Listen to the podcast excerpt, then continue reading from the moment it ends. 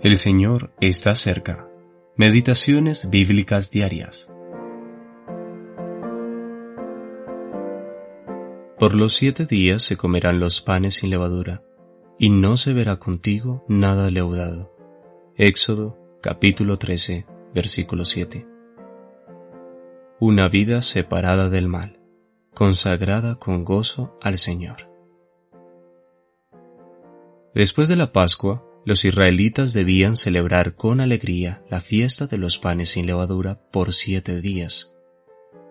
Esta fiesta venía inmediatamente después de la Pascua, y su significado se deriva especialmente de ella. El apóstol Pablo lo explica de esta manera. Nuestra Pascua, que es Cristo, ya fue sacrificada por nosotros. Así que celebremos la fiesta, no con la vieja levadura, ni con la levadura de malicia y de maldad, sino con panes sin levadura, de sinceridad y de verdad. Primera de Corintios capítulo 5 versículos 7 y 8. Es decir, desde el momento de nuestra redención, Dios nos reclama para sí y desea que vivamos vidas santas en respuesta a sus derechos, separación del mal y separación para Él mismo. La fiesta duraba siete días, es decir, un periodo perfecto, lo cual tipifica el periodo de nuestras vidas. De manera que tanto en el Antiguo como en el Nuevo Testamento, los derechos de Dios sobre su pueblo están basados en la redención. No sois vuestros, habéis sido comprados por precio. Primera de Corintios, capítulo 6, versículos 19 y 20.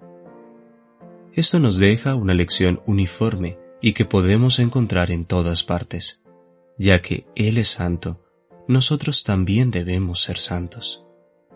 No debe haber levadura en nuestras moradas, sino que debemos celebrar la fiesta perpetuamente con panes sin levadura de sinceridad y verdad.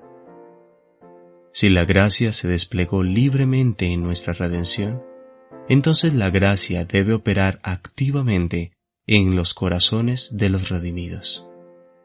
Si Dios nos ha llevado fuera del mundo, no es para que volvamos y moremos nuevamente en el mundo. Si somos lavados por gracia en la preciosa sangre de Cristo, entonces Él, sin duda alguna, busca que mantengamos nuestras vestiduras sin contaminación. Por lo tanto, si nos parece dulce el recuerdo de nuestra redención, si nos deleitamos en estar en torno a la mesa del Señor para celebrar con los emblemas de su cuerpo y su sangre, entonces deleitémonos también en celebrar la fiesta de los panes sin levadura en respuesta a aquel que nos redimió. E. Bennett